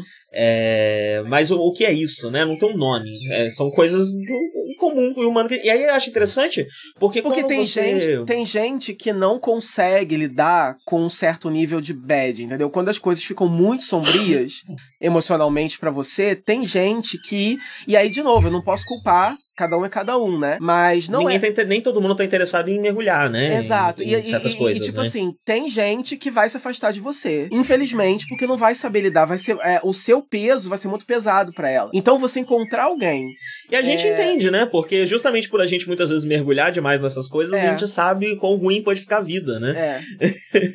por exemplo, né? É, na sua lista de mensagens, todo mundo deve ter isso, né? Tem a pessoa que fala assim, ei, beleza? E aí você vai responder, beleza. Tem aquela pessoa que você vai poder falar assim, ah, tá, tá tudo indo, entendeu? E tem aquele que você vai poder falar assim, porra, tá uma bosta, entendeu? Uhum. O, né? Então, assim, na, na minha vida, por exemplo, você é uma dessas únicas pessoas que eu posso só falar assim, puta que pariu, tá uma bosta, entendeu? Qualquer hora e você não vai Você pode chegar assim, comigo. né? Falando disso, sim. Não. Eu posso, e você nunca vai se Não, até porque, enfim, né? Nossa amizade é muito sobre isso também, né? E é... sobre a gente poder contar um com o outro dessas situações, então. A gente, né? A gente no, no, no, no começo da, da. Eu lembro, teve toda uma fase do Jcast, né? Que é quando você tava em campus ainda e que eu ia na, pra tua casa gravar, que tinha aquele pós-gravação, que era um papo que a gente ficava uhum. só conversando na tua porta.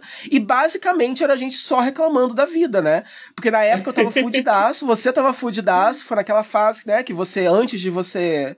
Que você tava correndo atrás de aprender, né? Programação e sonhando com, com um trampo em São Paulo, né? Mas não tinha se materializado ainda. Então, basicamente, era a gente é, é, só desabafando na merda, na merda né? Sim. E, e, isso é muito importante, né? Você ter alguém que não vai se afastar de você porque você tá pesado e denso demais, é uma coisa assim, que é só mesmo família e olhe lá, né? É muito difícil você encontrar alguém assim. Então eu tenho, eu tenho noção da sorte que eu tenho, né? De, de ter você da minha vida e tal. E, eu também tenho muita sorte. E aí eu acho legal. e aí eu acho maneiro é pensar que. É, e aí Dispatches é sobre isso, né? Sobre essas pessoas que nunca teriam se conhecido de outra forma se não fosse ali a desculpa do jogo. E elas conseguem ser elas mesmas entre si, né? Tipo assim, elas conseguem admitir umas para as outras, expor as suas feridas, né? Mais profundas. Vivendo um negócio muito doido, né? É. Vendo um jogo que é sobre você explorar, entrar, tipo, tem pedaços do jogo que é sobre você invadir casas, né? Uhum. Você fazer coisas que criminosas, que seriam consideradas criminosas, né? é. né? Dentro do jogo tá tudo é. combinado, mas você vê os personagens, e isso é legal que você vê no documentário também, em diversos momentos eles estão se perguntando se eles não estão cometendo algum crime já, né? Uhum. E então você tá explorando, tipo, cair nas barreiras, né? Você, é, uhum. A nossa relação com, com, com, tipo, Agora que eu tô tendo um quintal. Eu tô tendo um quintal grande aqui, e uhum. aqui no interior da, da, da, Argentina, o pessoal não tem muros. Algumas casas têm, mas é muito comum você ter só uma, uma, uma, uma, um arame farpado, uma cerca é, vazada pro vizinho. Então, daqui eu vejo o quintal do vizinho do lado, do vizinho de trás e do outro vizinho, né? É, e assim, num primeiro momento, isso me trouxe muito desconforto, porque eu me senti vigiado, exposto, né? É, e de vez em quando ainda traz um pouquinho, mas ao mesmo tempo me fez pensar por que, que tem essas grades, né? Eu, eu, uma vez eu tava brisando, olhando o vizinho aqui de trás, ele vem só de fim de semana. Eu tava olhando, por que, que tem essa porra dessa grade? Ele não tá usando o quintal dele. Por que, que eu não posso entrar lá e brincar naquele brinquedo ali e dar uma olhada mais de perto naquela flor, tirar uma foto? É, e, e, e, eu fiquei pensando nos espaços, né? E como a gente entende o, o, o, o, o mundo, ele é todo marcado de linhas, de espaços que a gente não pode ultrapassar, de calçadas em que a gente precisa andar de um jeito específico, é, ruas precisam ser atravessadas de um jeito específico. Uhum. O, o, mundo, ele é todo riscado. É, e ele não foi sempre riscado. Então, enfim, eu fico pensando nesse, nessas essas coisas que, como disse a questão do encanto, né? Essa, essa, mesmo que num espaço específico, dentro de um jogo específico, específico, ou dentro do terreiro, ou dentro de um lugar específico, você poder pensar o mundo de um outro jeito, que não tem essas linhas, ou que seja diferente de alguma outra forma do que o mundo que nós, nós é imposto o tempo inteiro, faz a gente encontrar respostas para perguntas que a gente nem sabia que tinha, que são sobre como viver, como estar bem, como se aceitar, é, e enxergando cada vez mais que o problema nunca teve com você exatamente, né? Uhum. E, o, e os problemas que você tem, as coisas que você replica, as violências que você leva adiante estão lá só porque você sofreu elas primeiro, né? Então você foi inserido dentro desse jogo que você não queria jogar em determinados momentos você jogou, né? Mas o problema nunca foi você, você não nasceu desse jeito. Eu penso muito isso sobre diagnóstico, né? Voltando uhum. na questão do autismo, quando, quando você vai ver, será que eu sou autista? A primeira coisa que a pessoa vê são uma lista de sintomas, né? Então você não olha nos olhos, você tem dificuldade de relacionamento, você é, tem gente que fala que você é frio, distante, é, pouco empático, etc. Né?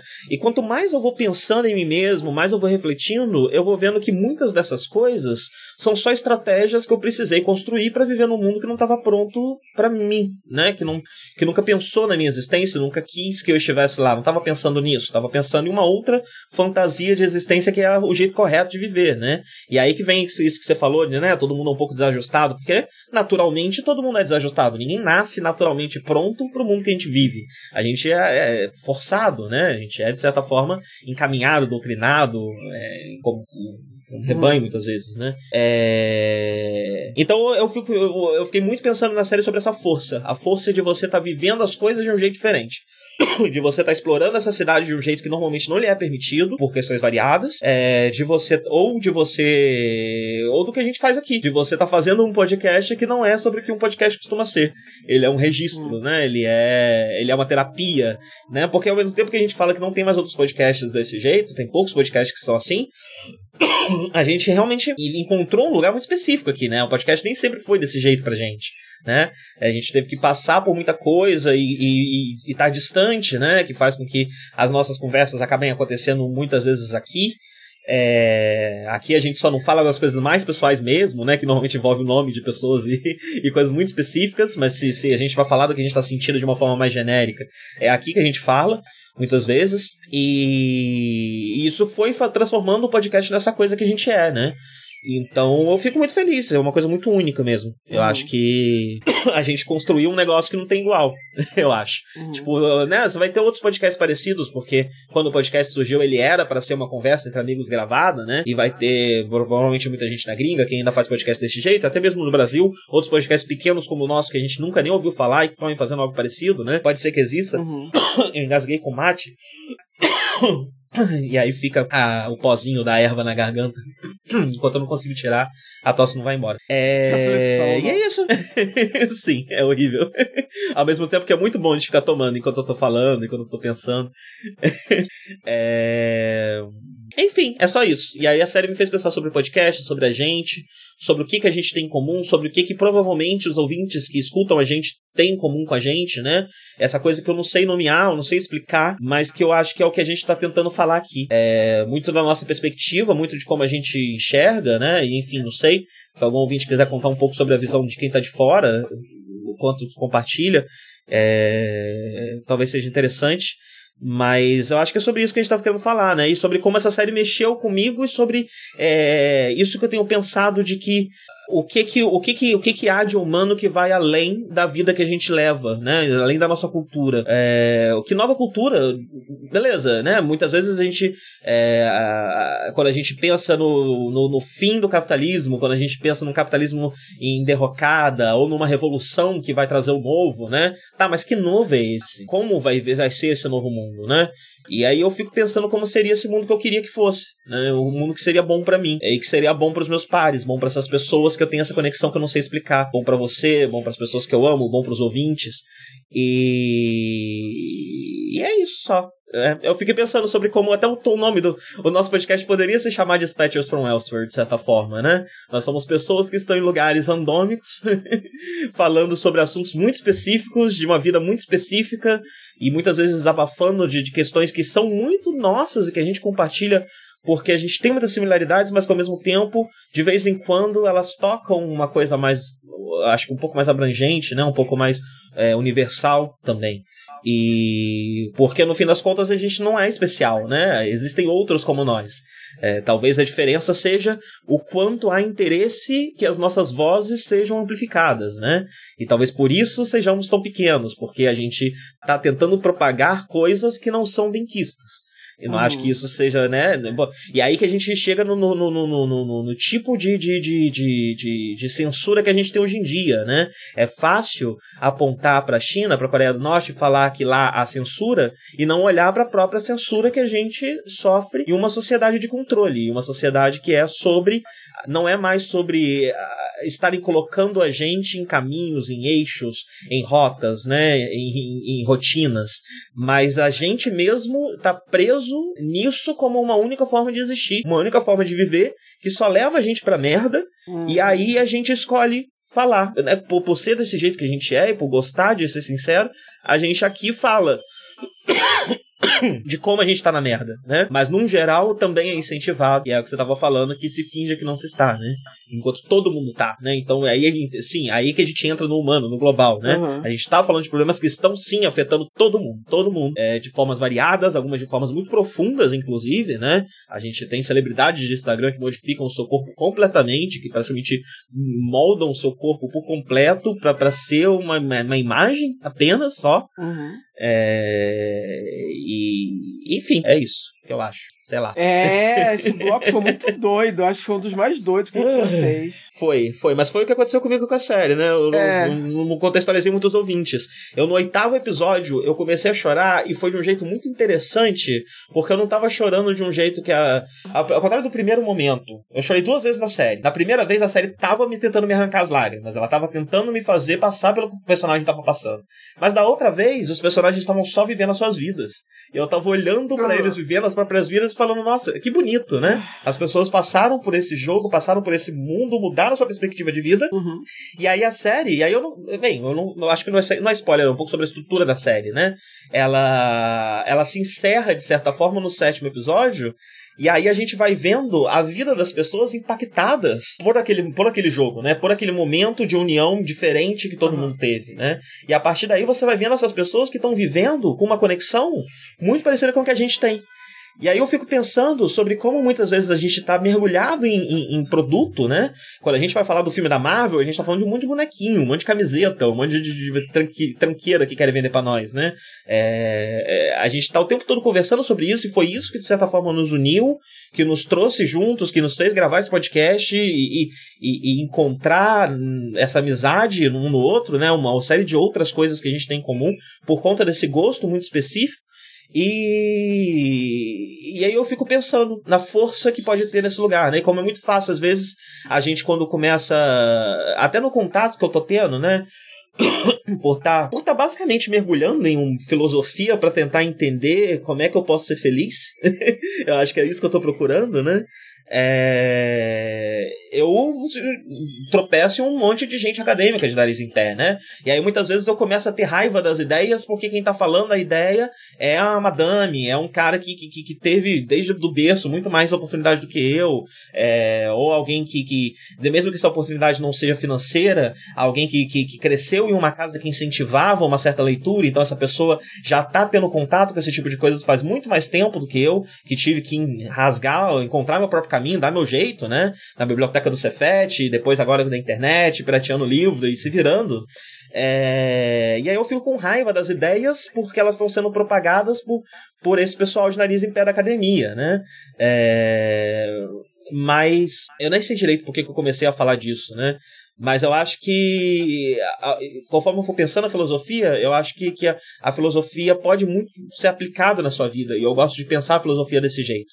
Então, sempre que eu estou lendo as ideias de alguém sobre algo, eu também gosto de experimentar isso em mim, porque se isso não funciona para mim, isso não faz sentido. Eu não sei, é muito da forma como, como me relaciono com esse tipo de conhecimento, é meio sensorial. Eu preciso botar a mão, encostar e ver se eu gosto. É, beber e comer para ver se eu gosto. E. e é e sei lá, eu acho que, que a série tá falando muito sobre isso também. Eu acho que o jogo incentiva as pessoas a encostarem no mundo, né? A, a tocarem a cidade de uma outra forma. E depois você vê dessa, dessa, dessa conexão, dessa.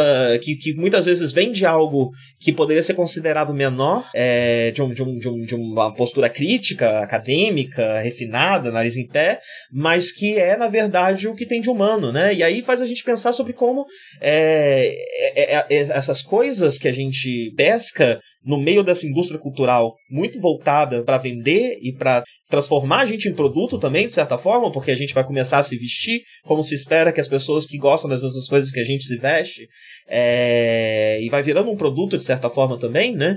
É... Como que no meio disso tudo você tem expressões populares. Aí a gente volta em um tema que a gente já tinha falado em outros podcasts, né? Sobre quando a gente fala de reality show, quando a gente fala do wrestling, quando a gente fala é, de drag, a gente está falando de uma cultura que é uma expressão genuína que pode eventualmente ter sido transformada em produto, massificada, é, industrializada, mas que no seu coração surgiu espontaneamente, só desse desejo humano de criar arte, né?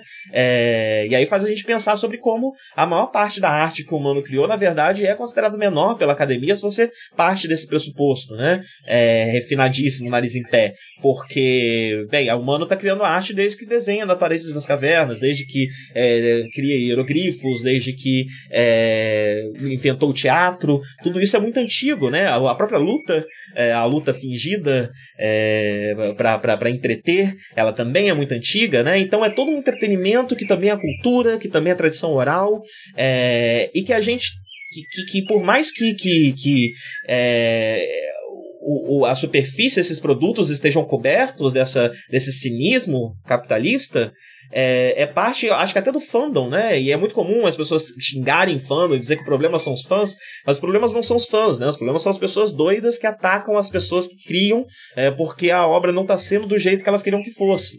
Mas o trabalho que o fã faz é um trabalho de transformar esse produto que, que, que é massificado em algo mais humano, em algo mais. mais a, a fanfic nada mais é do que uma tradição milenar, né? É, quando você vai ler os clássicos, vai, vai buscar o que acontecia na antiguidade, basicamente o que era escrito era fanfic, e você tinha uma fanfic da fanfic da fanfic da fanfic, e as que faziam mais sucesso começaram a ter os personagens aparecendo em outras fanfics, mas tudo isso era um, uma grande fanfic de mitologia, né? E essa mitologia também já era uma outra forma de enxergar o mundo, né? Uma outra forma de viver o mundo diferente da que a gente vive.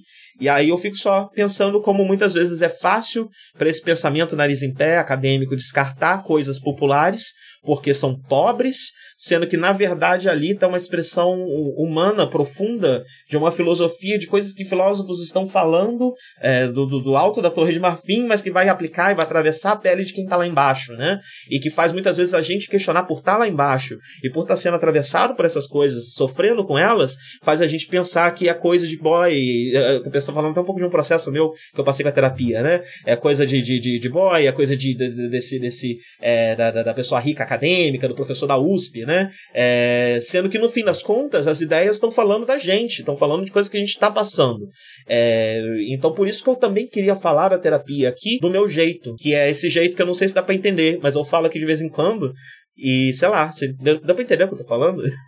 Sim, sim. Por, é, a, porque, não, sei lá, é, é, o, o, é uma a, coisa que tá sendo muito transformadora para mim e eu queria passar para você de algum jeito, mas uh -huh. mesmo tempo é difícil de botar em palavras. Aham, uh aham. -huh, uh -huh. Não, mas deu pra, deu pra ter uma ideia, assim. Enfim, esse, esse papo todo foi muito confuso. Eu peço desculpa pras pessoas que, que ficaram um pouco nervosas ou impacientes. duas horas? Não dá pra entender. É, isso foi, foi muito doido. Foi muito doido. É foi isso. doido. Foi mas doido. é isso. De vez em quando tem uns blocos de podcast nossos que são muito doidos. Esse é um desses. É isso. Pois é, e a gente se conhece que há 12 anos? 13 anos, Sei né? Lá. A gente vai, se deixar a gente, a gente vai começar a falar de coisas numa língua que a gente vai entender melhor do que as outras pessoas.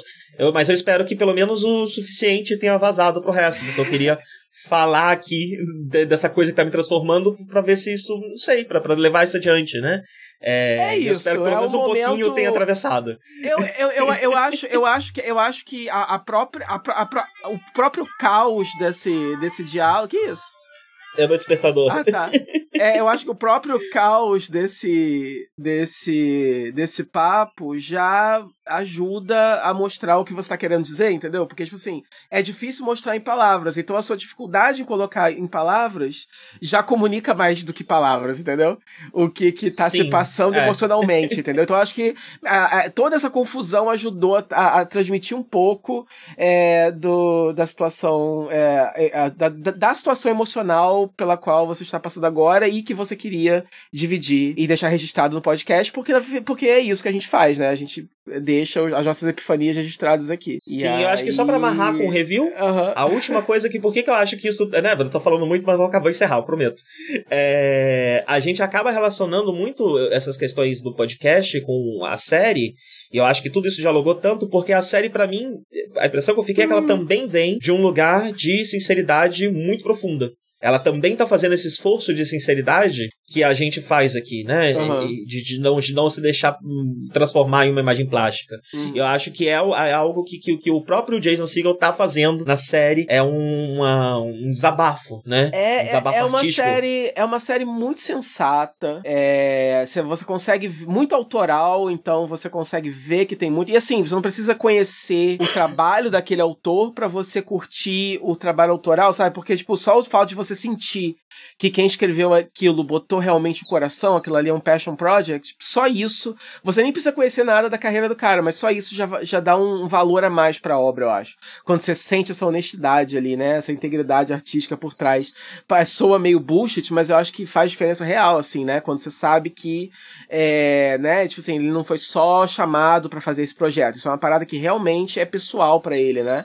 E, e, ele conseguiu, por, devido ao nome dele, por causa da liberdade que. Não, se bem que essa série não é streaming, né? Ela é da AMC, eu acho. Não é. Mas, é. é. mas ele vendeu a série meio que pronta, né? Ela, ela tava meio que, que definida. Uhum. Ele, ele chamou de um, de um artist check-up. Uhum. Ele tava, tipo, olhando pra, pra arte que ele produzia, né? Sim. né? E verificando se ele ainda era um artista depois de trabalhar tanto tempo na indústria cultural, né? É, e, é um pouco e, isso que e, ele tá fazendo. E, falando um pouco da, da, da pretensão, né? Que eu falei, né? Que, tipo assim, às vezes eu não quero é, é, só, é só pretencioso, achando, insinuando que a gente aqui tá reinventando a roda fazendo esse podcast super básico, mas eu acho interessante que o trabalho dele consegue ser um trabalho de reflexão pessoal sem ser pretencioso do tipo é, egocêntrico, entendeu? É tipo assim, Sim. ele consegue, porque ele consegue criar vários personagens e é democrático com todos e consegue contar todas aquelas histórias diferentes. Então, mesmo que o, o episódio final, né, tipo assim, seja mais sobre ele, sobre a experiência dele, é, você teve tempo suficiente com outros personagens também. Então, quando ele vai é, falar eu, eu sobre gosto, si mesmo, eu gosto que mesmo, ele, sendo... mesmo quando, uhum. sempre quando ele coloca, é, quando ele fala de si mesmo, eu gosto que ele ainda coloca a obra, o resultado, a série, acima de si mesmo. É. De certa forma, com um destaque maior, né? Uhum. Então ele vai falar de si mesmo também para mostrar que, olha, não é só você que tá assistindo a série que pode ser transformado e pensar em coisas por causa dela. Uhum. Ela também teve esse papel na minha própria vida, né? E eu acho que é por isso. Ah, mas, é, tipo, eu, eu não gosto muito do último episódio, na real. Eu ah, acho que ele é necessário. Curtiu? É, eu acho que ele é necessário pra época que a gente vive. Eu acho que ele é importante importante para ele, justamente para ele deixar claro essas coisas que, que, que ele não, que não estava claro até então, né? É, até para se, se despir de uma certa pretensão que ele poderia ter ali. É, mas eu, eu preferia estar em outros tempos, sei lá. Eu preferia que isso não fosse, mais, não fosse necessário. Que ele pudesse falar de uma forma mais subjetiva, como no resto da série.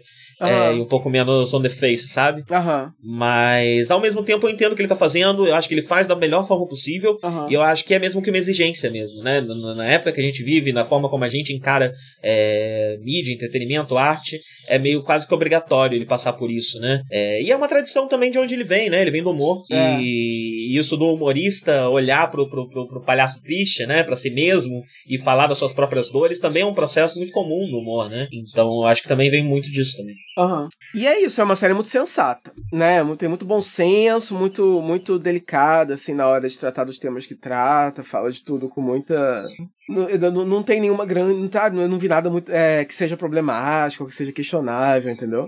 eu acho que ele consegue. Sim. É, inclusive, ele, ele, ele passa por assuntos é, bastante delicados, né? Sim. Inclusive, eu tô falando bastante aqui, não comentei que um, um, uma, uma das personagens do elenco principal é uma mulher trans. É, a gente comentou. E ele. Comentou. E a série discute isso, né? Uhum. É, um dos personagens é negro, a série chega a comentar, falar um pouquinho sobre assuntos, mas não é exatamente a, o foco deles, né? Mais pra questão da, da, da, da da, moça trans, a série realmente coloca a lente em cima e tem uns episódios bastante focados nisso, né? Uhum. E eu acho interessante como que a série é, eu, eu imagino que teve bastante input da atriz, inclusive, porque eu li que o Jason Segel não tinha planejado a personagem como uma personagem trans.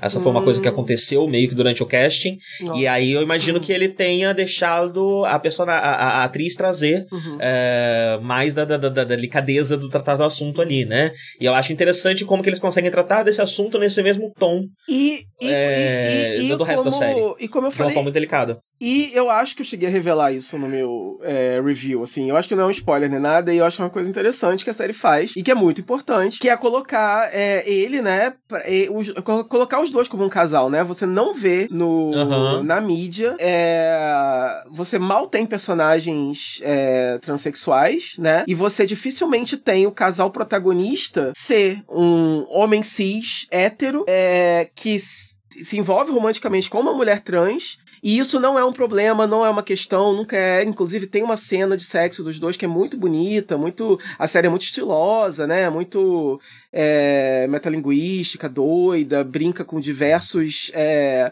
estilos de edição e fotografia e coisas assim, dependendo. Tem animação, que... muitas vezes, no É, meio, né? então, tipo assim, é uma série muito doida, né? É bom lembrar também a narrativa dela é bem experimental e a filmagem dela é bem experimental e tal. Então eu, e eu acho que essa representatividade desse casal, né, entre um, um homem cis hétero e uma mulher trans é muito importante, porque você não tem isso acontecendo. É... Sim. Em série nenhuma. E eu acho então, que isso soma até é... a personagem, né? Porque ela facilmente cairia num, num, estereótipo de uma Manic Pixie Girl, uma coisa assim, sim, né? Sim. E o fato de ser uma mulher trans e, e, na série tratar sobre o assunto traz toda uma camada de profundidade em cima disso, né? Porque é, é. muito comum você ter essas narrativas escritas por, por, homens em que você tem uma mulher meio normalmente desajustada, que vive a vida de uma forma diferente, é. e aí ela abre os olhos desse homem, né? E transforma a vida desse é homem, muitas vezes ela vai é embora a... e tudo mais. É a, é a nerdzinha esquisitinha, adorável que vai gostar de você, mesmo que você seja um nerd gordo, loser, entendeu? Ela vai uhum. te amar assim mesmo. E aí, Mas aí que quem é essa a... pessoa, né? E qual Exato. é a história dela? E por que, que ela se relaciona com esses lugares de solidão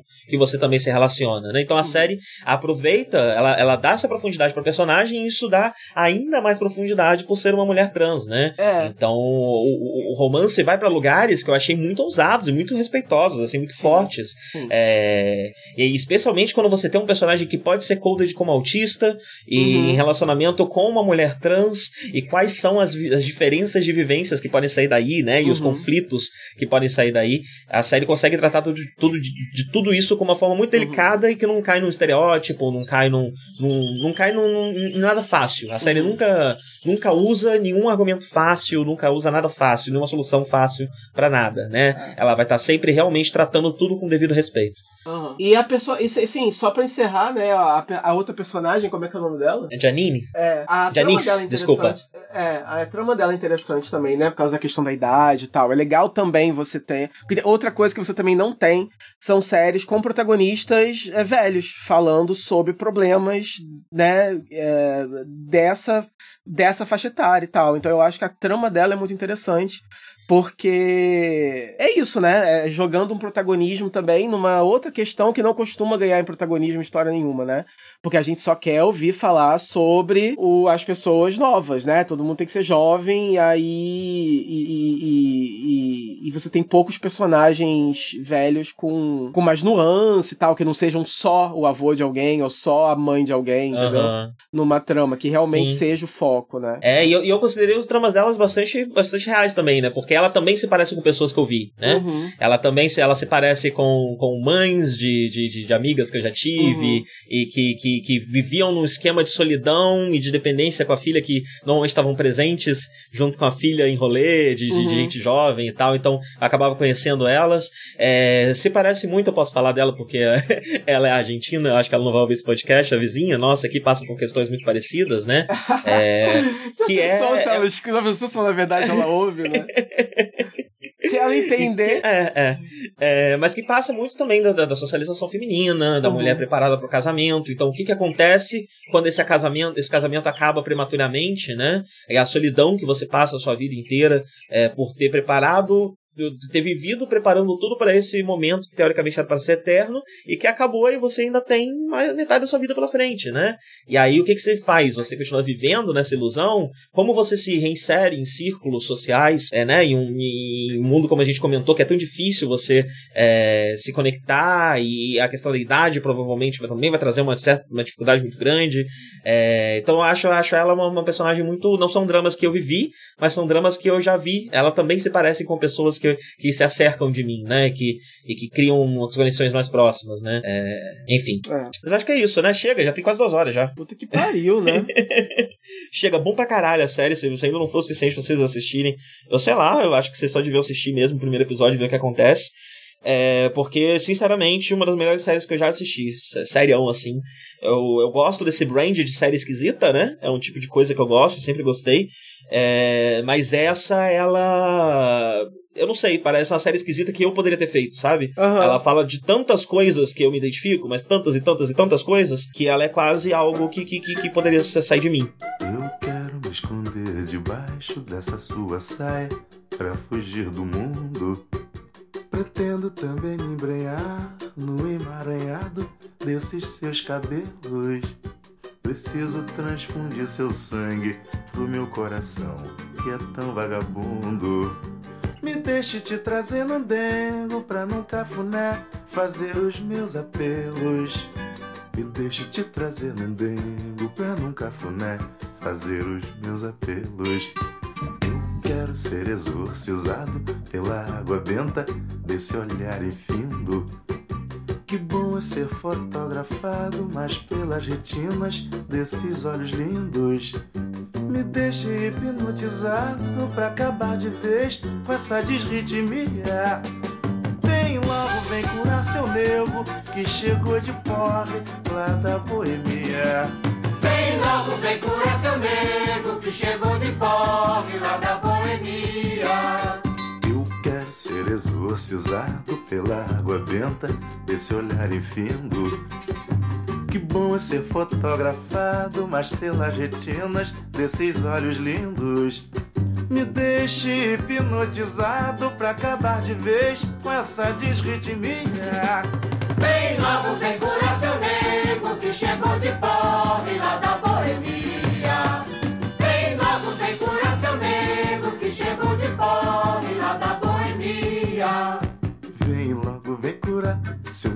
Chegou corre lá da boemia. Vem logo, vem curar seu nego que chegou de porre lá da boemia. Vem logo, vem curar seu nego que chegou de porre lá da boemia. Vem logo, vem curar seu nego que chegou de porre lá da boemia.